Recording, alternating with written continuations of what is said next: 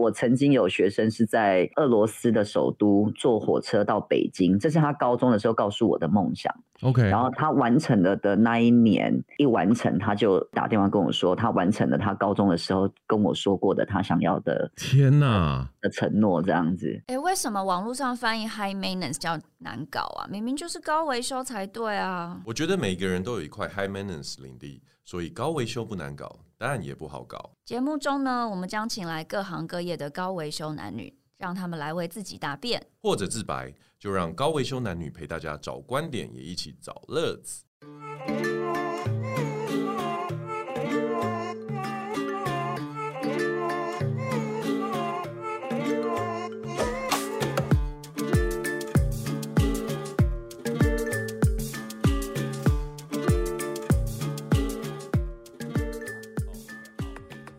大家好，我们是高维修男女，我是 Jason。今天是二零二二年的五月二号。那今天呢，我们也是蛮特别的，用远端的方式呢，来呃跟我们的受访者做一个远端的连线。那今天的来宾呢，是一位嗯，算是蛮斜杠的哦。他本职是一个老师，国文老师，然后住在宜兰，然后也是一个多本书的作者。那今天我们来请那个我们的赖小马老师呢，来跟我们谈谈他的新书。那我们请小马老师跟我们打个招呼好吗？Hello，各位 Podcast 的朋友，大家好，我是他从世界那头来的作者赖小马。Hello，Jason。为什么叫赖小马？因为我们是本家嘛，我们都姓赖嘛。那为什么你会有一个小马这样子的一个绰号？我本名叫志远，然后大学的时候同学就叫我马志远，因为我读中文系嘛。然后马志远叫久了就叫小马，后来就习惯就用这个小马这个名字，这个称谓这样子。好，对，刚刚小马呢有提到他的书，他从世界那头来，这个很特别哦，因为其实它是一个沙发冲浪有很大关系的一一本书嘛，就等于是关于小马在身为一个沙发冲浪的，你们怎么称呼？你们是？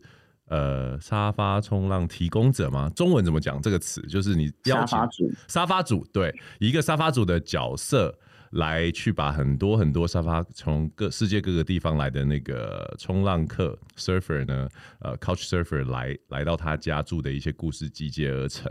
那我们想要请问一下小马，这本书帮我们来做更深入的一个介绍，从什么时候开始想，呃，从一个沙发主。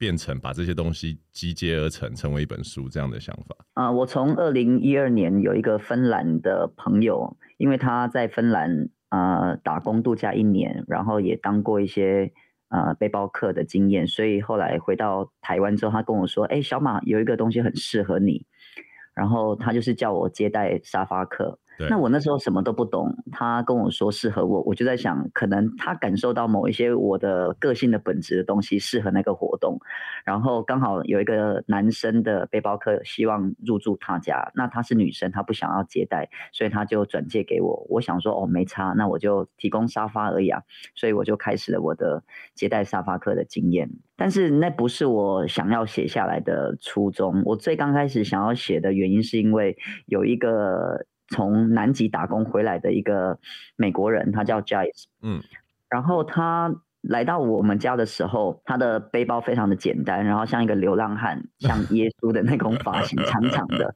可是很安静，不太讲话，不喧哗，很内敛。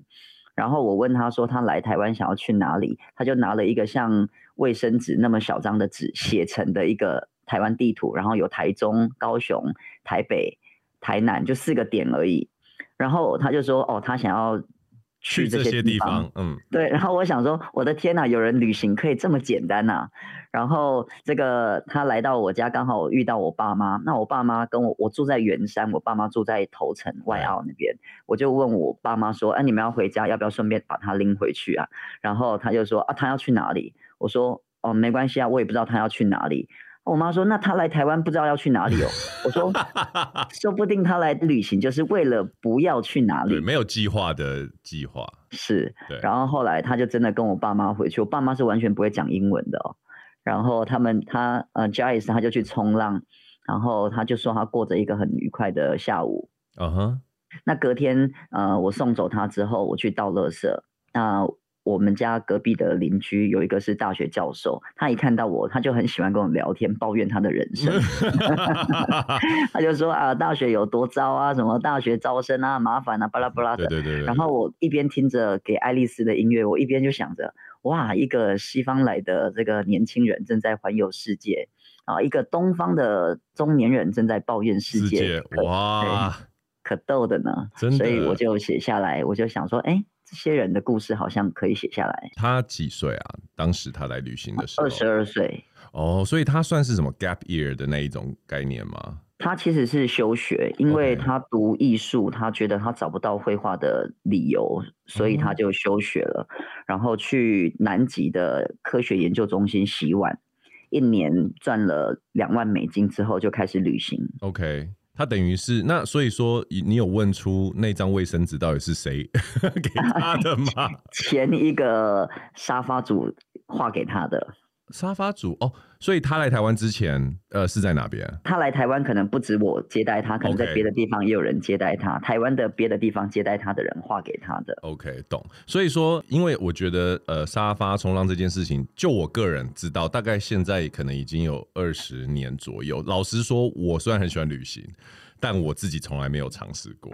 OK，会怕吗？我不是会怕，就是我觉得那是一个。也是一个机缘，像我有时候去朋友家也睡在沙发上，也是只是要一个地方洗澡，一个地方躺而已，还蛮像沙发冲浪。但是我自己是没有这一个机会。不过我真的有遇过，我身边蛮多很喜欢旅行的朋友，基于体验、基于预算的关系，有尝试过。那我知道小马本身也后来成为一个沙发冲浪者，对不对？对，可以跟我们分享一下。那所以意思是说，你是先从变成沙发主才开始沙发冲浪的，这样讲没错吧？对对对，我先接待，然后才尝试当背包客。我第一次尝试背包客应该是在呃西班牙，那也是我遇过最好的一次，因为那个小岛是马尤卡，就是。Rafa 拿到那个世界球网，前世界球王他家哦，他的那个小岛，哦，我想说是他家，不是他家，但是 在他的家乡的接待我的那个沙发主，他直接把钥匙给我。我们见面的第一一个小时，他就把钥匙给我，然后他家是，他没有在上，他在那个看球赛，可他家非常大，在一个公寓的十一楼，然后房子总共有八个房间。啊。然后那个房间是每一个都可以看海的，然后那个海是有那种就是很多帆船啊，港湾很漂亮，就感觉是一个天堂。然后他直接把钥匙给我，有一种你想要去哪里，随时然后住几天都随便你啊。我们过着不用互相干扰的生活。哇，因为我在网络上看到你在叙述这一段的时候，我原本想的只是一个普通公寓而已。然后可能就在海港旁边，我是我以前有住过类似的公寓，可是当你说八间房间，这个 这个不是普通公寓吧？对啊，所以他还这么信任一个东方来的一个他不认识的年轻人，我觉得他真的是太猛了。所以，身为沙发客，你会去问沙发主这些关于？为什么的事吗？还是你们的互动就真的就只是嘿，hello，哦，借我住，然后他给你钥匙，然后就就分开，就是他是一个怎么样的怎么样的一个关系啊？我觉得当我在当背包客的时候，嗯、我比较谨慎客气，因为我怕冒犯了别人的家里面的规矩或者是那个地方的文化，是，所以我比较小心谨慎，我也不太会主动去问别人很多问题。OK，不过当我是当沙发主在接待别人的时候，我觉得他来了嘛，那我就会问他的一些基本的旅行的经验啊，对，然后他想要做什么啊啊，如果他愿意跟我聊的话，通常就会开始切入到人生啊，或者是嗯一些生命的个人的经历或思想的东西，这样。一定，旅行就是一个非常适合思考人生跟反省，对，而且很容易就可以切到很深的地方，对，很容易就可以交心这样子。嗯，所以那一趟你去西班牙，你是只待西班牙还是欧洲很多地方？那一趟我同时也有去葡萄牙跟土耳其，可是我在葡萄牙住的那个沙发冲浪就让我吓死了，因为 接待我的那个的沙发主他家里面真的超级超级脏，他那个对。厨房堆满了垃圾，啊、然后他的那个浴室地上都是毛发。然后他在接待我的时候，我进到他家，他家好像在开派对，下午三四点的时候，嗯、然后有已经有好几个外国人，他没有跟我说同一个时间他接待这么多人，这是可以的嘛？对不对？就是他们的自由，这是可以的。可是他也没有跟我说他没有提供我棉被。哦，所以哦，他就是属于比较。更无为而治的沙发主就对了。是的，然后我们后来一起出去走在路上，他竟然在路上路边碰到人之后，又把他们拎回家，也就是同一个晚上，那一个空间那个家住了六七个背包客，陌生的，大家都是第一次见面。对，然后他们有些雷鬼头，有些人在喝酒都喝帮了，然后大家地上有地方就睡这样。我天，我完全没，我完全没办法休息，而且我就也会有点害怕。我护照是随时就是护在身上这样睡觉的。哇塞！所以你看，你两个角色都互换过之后，到底 Couch Surfing 就是沙发冲浪这个心态是什么啊？你可不可以以你自己的经验跟大家没有经验的听众们分享一下？就是。你看，像我，如果我是身为主人的话，我觉得我跟你可能会比较类似，就是起码会觉得我们东方有一种待客之道嘛，对不对？对。基本的东西帮人家准备好。可是我也听过，真的很多像你所提到外国人，就是不知道为什么他也会申请那样子的一个呃沙发冲浪的呃那个沙发主的一个身份，然后他也会让人家来，可是他似乎除了做到那个阶段。他就什么都都不提供了，这个你观察是怎么样？我觉得，呃，同样是人跟人在面对交往，还是有文化差异。所以西方人，我觉得另外一个人对他来讲就是一个陌生的课题。那东方人，我觉得只要你跟他是有关系了，通常你就会觉得你应该要给予什么，或者是应该要跟他怎么样才是符合这样的关系的。所以我刚开始接待沙发客的时候，我会蛮紧张的是。我觉得我提供他住，这是一个最简单的。可是我可能还要关心他吃了没啊，然后明天想要去哪里啊，然后你昨天去哪里了啊？我是不是有义务要陪他聊天呢？我如果现在就去洗澡，会不会对他失礼啊？明天要不要帮他准备早餐呢？就这一类的问题。压力好大哦。对，我会 我会思考。对。然后到后来，我就慢慢觉得。好像我也可以把这些东西讲明白，有或没有。对。然后或者是我觉得这些也不一定是我的责任或义务，因为真的不同国家他们在使用这这一个平台，真的本来就不一样。OK OK，哎、欸，我想要绕回来一个东西，因为你同时也是老师，也是父亲的角色嘛。我其实想要请教一下，就是说家里面是沙发主这件事情，对小朋友的有没有什么？跟小孩子，他有给你一些 feedback，就是说，哎、欸，为什么我爸会 一天到晚让陌生外国人来家里这件事情？哎、欸，你小朋友多大啊？我小朋友现在读大班跟小班的。哇，所以就是会对这世界有很多好奇的时候，所以我很好奇，对啊，他小朋友的 feedback 是怎么样？我我其实刚开始。玩沙发冲浪的时候，那时候还没有结婚，OK，然后所以大部分的沙发客是在生第一宝宝之前哦，然后生第一个宝宝之后也接待了一些。那等到疫情开始严重的时候，就是我宝宝大概三岁的时候吧。嗯生第二胎的时候，我其实就没有再接沙发客了，因为我也会担心。对啊，对啊，哦，原来是这样。那所以如果有小孩之后，以后等疫情比较不是问题的时候，还会觉得这是一个会开放给大家来住的可能吗？还是我我发现有小孩之后，这件事真的变比较困难，因为我有两个小孩。对，我觉得呃，这也是我自己在接待背包客的时候，我觉得。也是有文化差异的地方。我觉得我有了小孩之后，我的改变太大了。就是我我什么东西都会以小孩为优先。不过我真的也有遇过有一对夫妻，先生是法国人，太太是香港人。男生在环游世界的时候认识女生，然后带着女生继续环游世界，然后就就 然后就怀孕了，然后怀孕继续环游世界。那回到法国生了小孩，小孩五个礼拜之后继续带着。环游世界五个礼拜的小孩婴儿哎，这还不算小孩，是算婴儿哎。是的，然后他们从南美洲、欧洲、亚洲，然后玩到我家的时候，小孩大概两岁左右。那我的小孩那时候大概两岁、两岁半吧，差不多大。所以他们来到我家的时候，两个就玩在一起。可那个小孩完全不怕人哦，就是很野，就是很活泼。然后父亲角色上升了，这样我就直接把他跟我儿子一起拎去洗澡，然后放一个浴缸的水给他们玩，就蛮有趣的。哦，真的，我我的确蛮发现蛮多欧洲人他在就是在旅行这件事情，他不把小孩当做是一个阻碍，我觉得他其实也是把小孩当做就是一个随行的伙伴的概念，真的比较中西方文化在对育婴这件事情上面。还是有很不一样，对。嗯、那请问一下，你在当沙发主的时候，你的筛选标准是什么？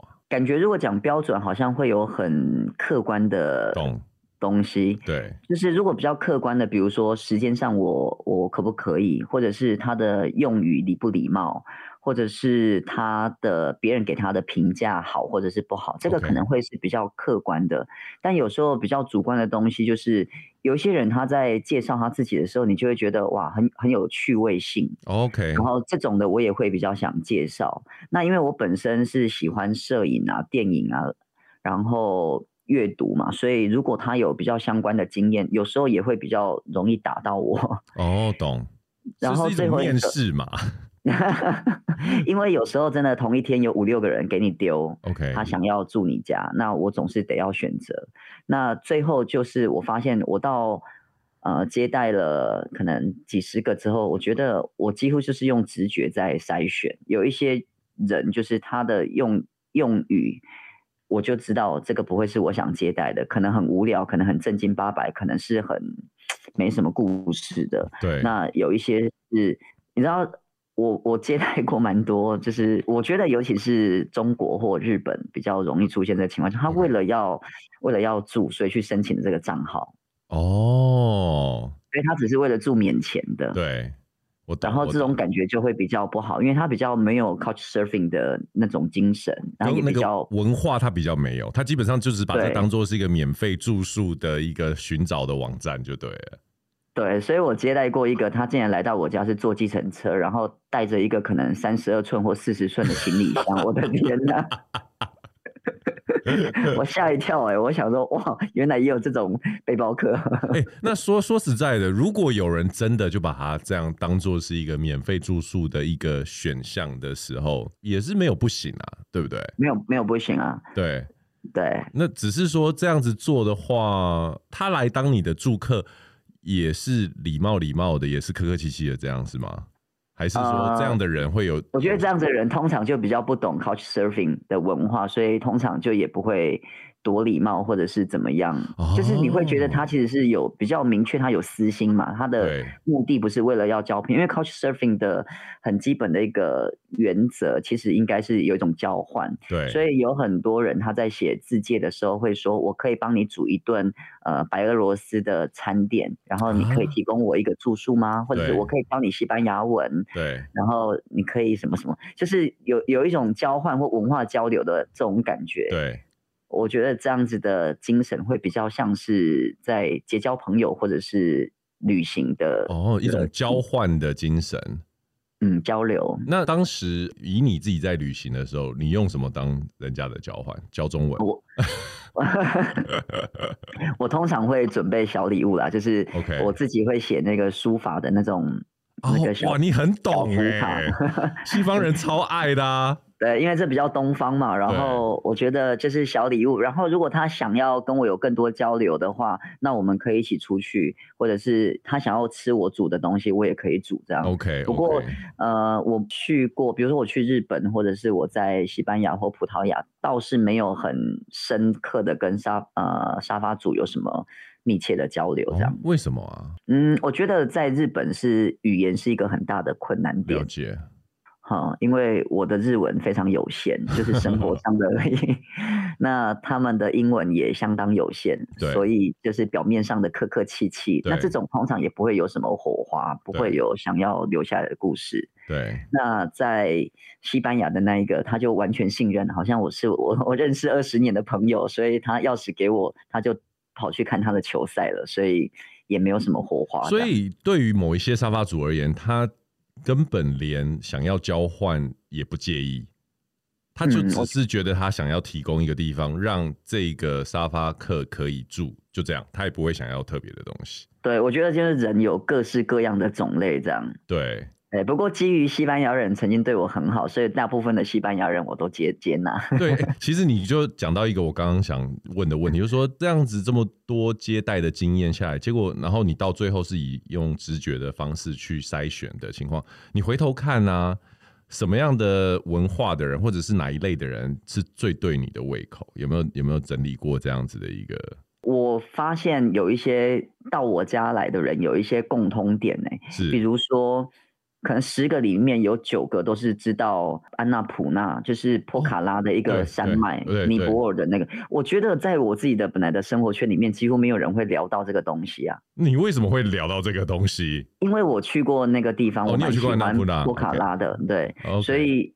这个就会是一个，再来就是 meditation 冥想.我不太确定为什么，但是我接待的沙发客里面有一些人是会冥想的，或者是会认为这件事是对他们的生命是很重要的。是是是，可是这些其实在自荐中其实不会看到，不对不对？嗯，对，这是一种嗯，对，就像我们讲冥冥之中会会对，所以我觉得吸引力法则很重要，法则把这些人凑在一起了。对，好，那我们来回到一下你的书好了，好不好？有有。有一篇这边我特别想要 highlight 出来，就是半年人生的这一个，可不可以跟我们的还没有读过书的听众来来聊一下这个故事的一个？好，半年人生是一个柏林来的年轻人吧？哈，男生女生？男生。嗯嗯嗯。然后这个 Saskia 他他的英文相当不好，而、啊、我的德文只会讲。我爱你跟谢谢，所以好像也用不上。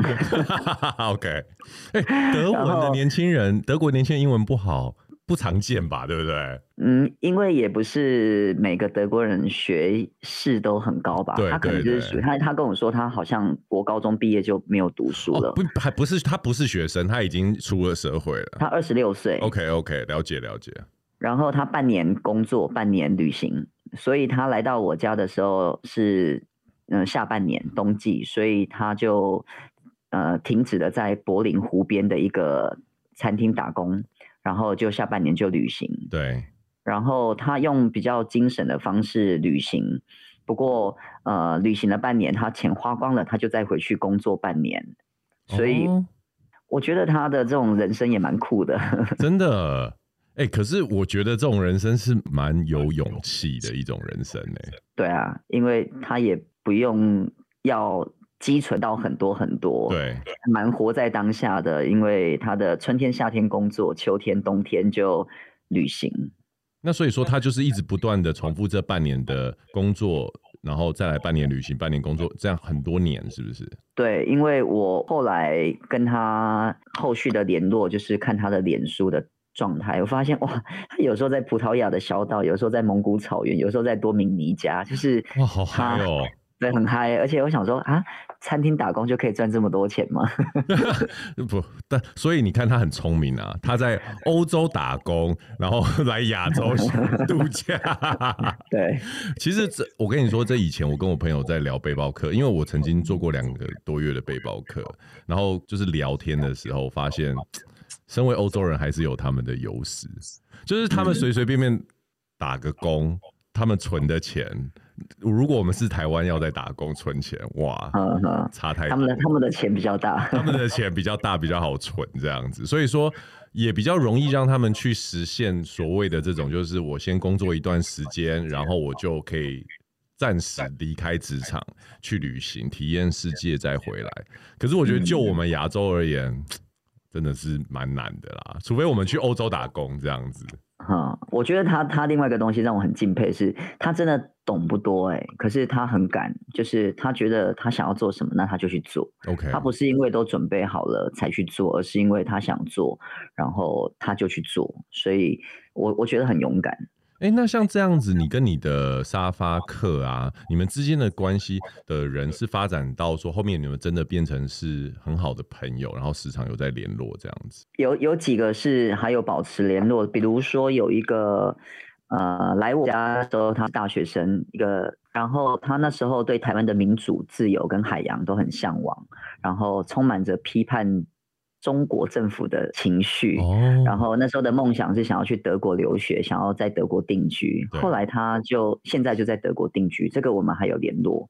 然后比较酷的是有一个他在来到台湾的时候，他还发了讯息给我，就是希望我本来已经接接受了他的要求，可是刚好二月的时候疫情爆发。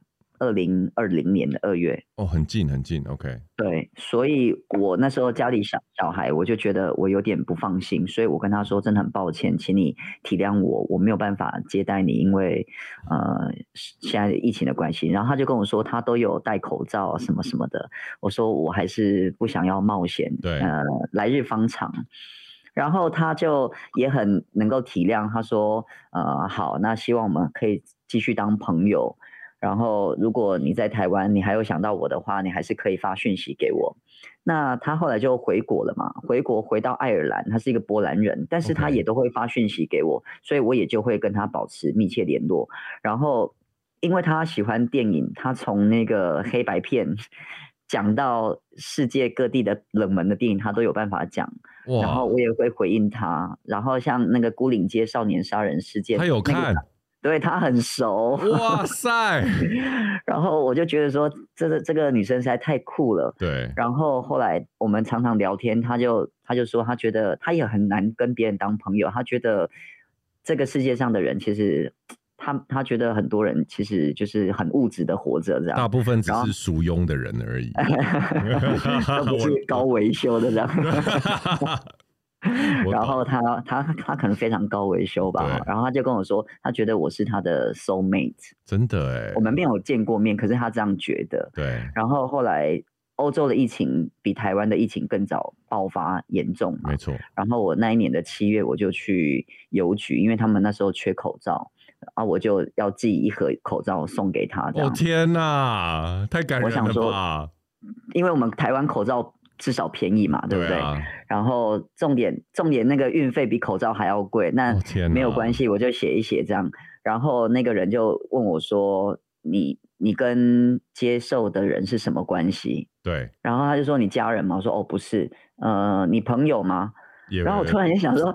很微妙的关，对对，然后我突然想说，还要写灵魂伴侣吧？哦，不行不行不行，收费的，这也太奇怪了吧？对，然后后来说，哦，那是我的那个很好的朋友，就就这样子吧。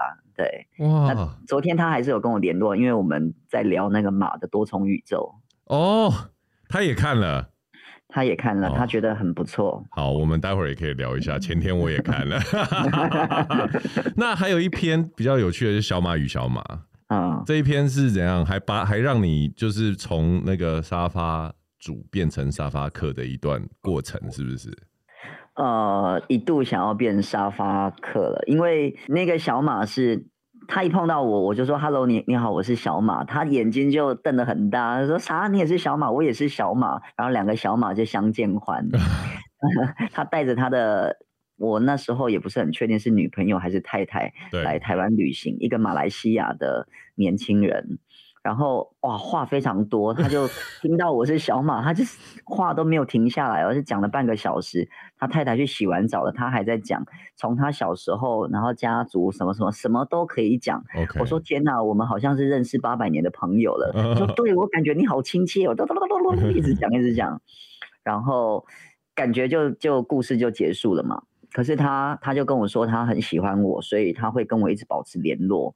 那果然他回到马来西亚之后，他还是有发讯息给我，然后邀请我加入他的事业，好，就是他投资洗衣店。然后这么有趣啊！对对对，然后妈的多重宇宙是不是？对对，合约合约都寄过来，我还很认真看了一下，我就是想说这个到底要怎么进行才是有办法的？对啊。然后后来他又跟我说他要结婚了，希望我可以去参加。对，那我真的很很犹豫哦，因为我我是很想去参加的，因为马来西亚也不会太远。可是六日我只有两天，然后我查的那个机场就发现好像没有直飞的。我如果从新加坡这样真的太麻烦了。哦，对，他还很很认真的邀请我这样子。我也我也蛮感动的。那呃，又过了一年或两年吧，我突然在他脸书上面看到，我感觉他好像是离婚的讯息。OK，好像，嗯，所以我就又发了讯息问他最近好吗？然后他就跟我说他离婚了。对，然后他就说其实第一次来到宜兰，呃，他们其实那时候嗯，已经算结婚了，然后是来超度小孩的，就是有流掉一个 baby。啊、OK，为什么来宜兰超度啊？我不知道。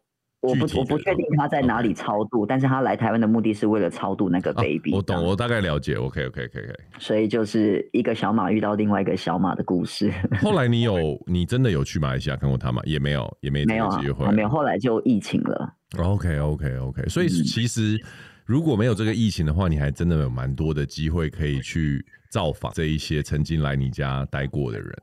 我想是哦，因为因为很多人其实都变成蛮好的朋友，因为我觉得就是。可能在直觉上筛选过这些人的，所以大部分的人都是非常非常好聊的。对，不管是要聊哲学、聊教育、聊经济、聊文化，甚至有一个意大利人，他感觉就到了我家之后，他就不想走，然后 真的他就坐在我旁边，他就说他就是觉得有一种很安定的感觉。然后聊到婚姻，他还没有结婚，可是他害怕结婚。然后聊到另外一半。然后聊到他只想跟他的女朋友有性，但是不想有爱。OK。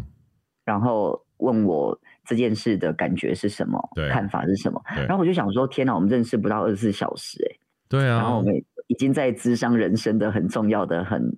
很内部的东西了，这样。而且其实你这样子的一个交谈，其实蛮像是在网络上人跟陌生人会讲的一种话题，因为他带走带有一种安全感嘛。你不是他生活周遭的人，可是他却活生生的就是坐在你家的客厅，跟你面对面，用这样方式互动，我觉得蛮酷的。那请教一下，就是说。好，你接待这么多不同国家来的人，那从他们的口中，你有听，你一定也会知道说这些人怎么看待台湾这块土地嘛，对不对？对。那有没有什么让你觉得印象比较深刻？就是说他们的看法，或者是跟你自己，我像我们身为台湾人，会一定会有一个理解。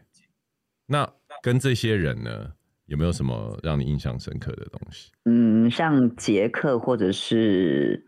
法国的人，我接待过，就是有一次有一个叫杰克，他叫卢卡斯，然后因为刚好我我我老家有一个小庙庙会，所以我就带他去了，然后就吃那个炒米粉。那我家族的人很多啊，所以大家对一个外国人就充满着好奇嘛。啊，家族人就后来去拜拜，他说他也想要拜拜，然后他就问我要怎么拜，我就教他。那刚好那间庙是阴庙，金斗公庙，所以他拿着那个。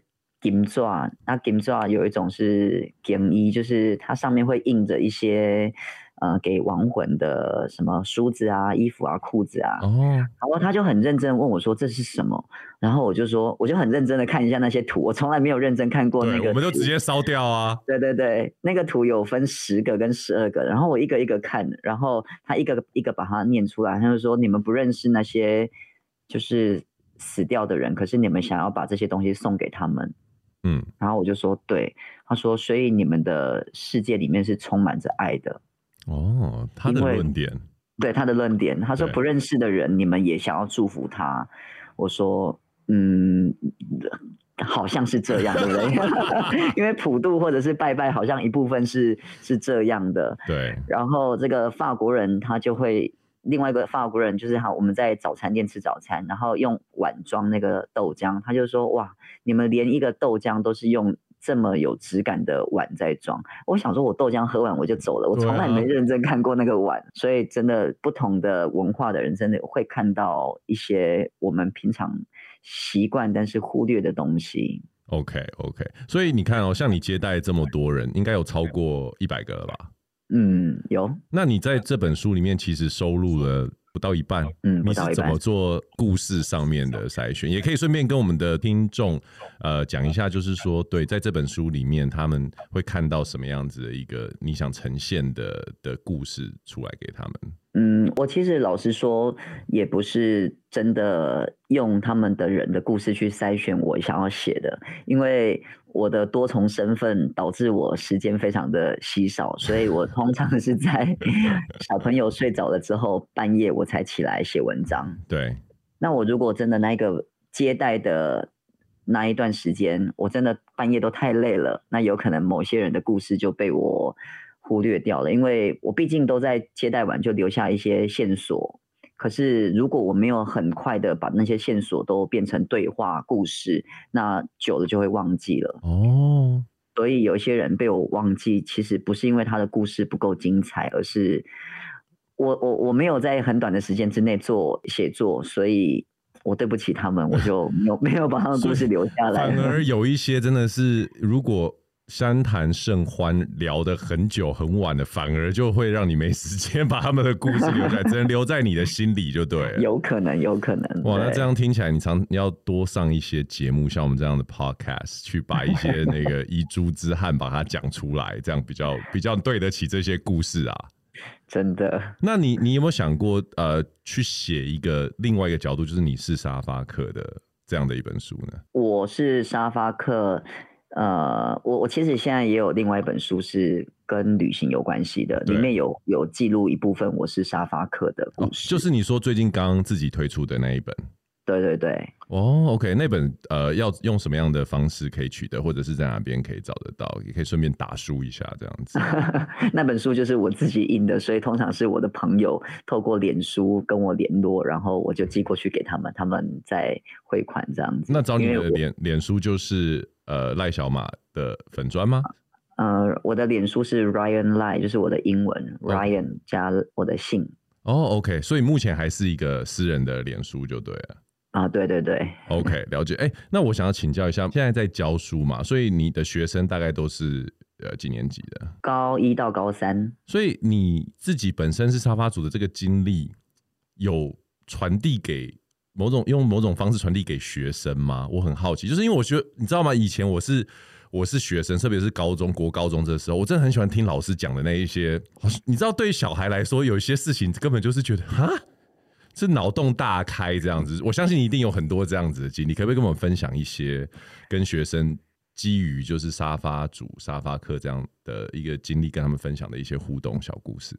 我大概带了七八个沙发客去到我的课堂，就是如果 对，如果我的时间是允许的话，我就会带背包客一起吃早餐。对，然后我如果会问他们，就是说，如果你有没有意愿让我的学生认识一下？比如说有一次有一对乌乌克兰的情侣，然后我没有办法接待他们，就是住我不方便，可是。他们刚好来了，所以我想请他们吃一顿。我们宜兰市有一个乌克兰的餐厅，然后带他们去给我的学生看一看，因为我真的也没看过乌克兰人长什么样子。然后那对情侣他们就也答应了。他们一对情侣一进去，那个学生就站起来用乌克兰语，太酷了吧？对他们讲那个欢迎来到台湾的那个话，就笑死那个乌克兰的那一对情侣了。哇，这一定是很难忘的一个经验呢。对，所以蛮多像意大利的啊、美、日本的啊什么的，就会带到班上。对，像有一个日本的带到班上，因为大家会觉得对旅行或对沙发客有很多想象，是是是会觉得他们很厉害或很有钱，时间很多。那高中生就会很向往这一些人，所以就有一个学生就问其中一个日本沙发客说：“你有什么梦想？”哇，这个问题把那个日本人问懵了，因为。那个日本人在讲台上愣了一分钟之后，很尴尬，然后他就说了一句话说：“说我好像没有梦想。”哇，就是很不是预期中会得到的答案。对，他说他就是一个没有梦想的人，他也不太确定活着是什么，因为他就是过很平凡的日本人会过的生活。对，那学生听到这样子，后来呢？这件事情的对话怎么样？做一个对话就结束了，但是之后当然我会跟他们谈。我觉得，呃，有梦想这件事好像比较存在青春时期。是。那慢慢长大了，现实有太多你要面对的责任的时候，其实梦想这件事。他可能比较会接近于你想要做的事情而已，因为讲梦想，感觉好像像天一样高那么远。对对对对，所以我觉得可能慢慢他们长大也可以理解现实跟梦想的距离。那这些学生有没有人有给你什么印象深刻的 feedback？哦，很很多学生他们呃毕业之前会跟我说，他们印象中最深刻的国文课。有些人真的他最深刻的国文课就是某一个意大利人或某一个法国人。那当然很多。因为我自己本身也喜欢旅行嘛，所以我有一些学生，呃，我跟他们讲，如果你们以后某个程度上实现你们自己阶段性的梦想，一定要让我知道，至少寄个明信片让我知道。哇！所以我曾经有学生是在俄罗斯的首都坐火车到北京，这是他高中的时候告诉我的梦想。OK，然后他完成了的那一年一完成，他就打电话跟我说，他完成了他高中的时候跟我说过的他想要的。天哪！的承诺这样子，那小马应该很感动吧？我听了我都觉得很感动哎、欸，其实。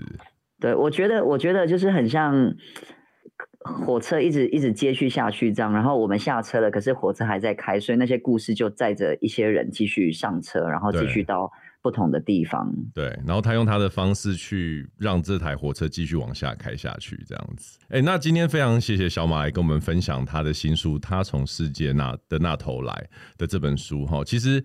这本书的那个封面就有写二十四个国家、三十八座城市、一百位以上的背包客在我们台湾宜兰的小镇留下的故事。那就有我们的那个赖小马，然后他本身也是一个国文老师，然后他所出的一本书这样子。那之后这本书怎么样？就是从网络上订，从什么时候开始会卖？现在已经开始卖了吗？啊，开始卖了，开始卖了。OK，好，那也也请大家关注那个小马的脸书，Ryan Lai 嘛，R Y 呃 A N R Y A N L A I 的，就是这样就可以找到你。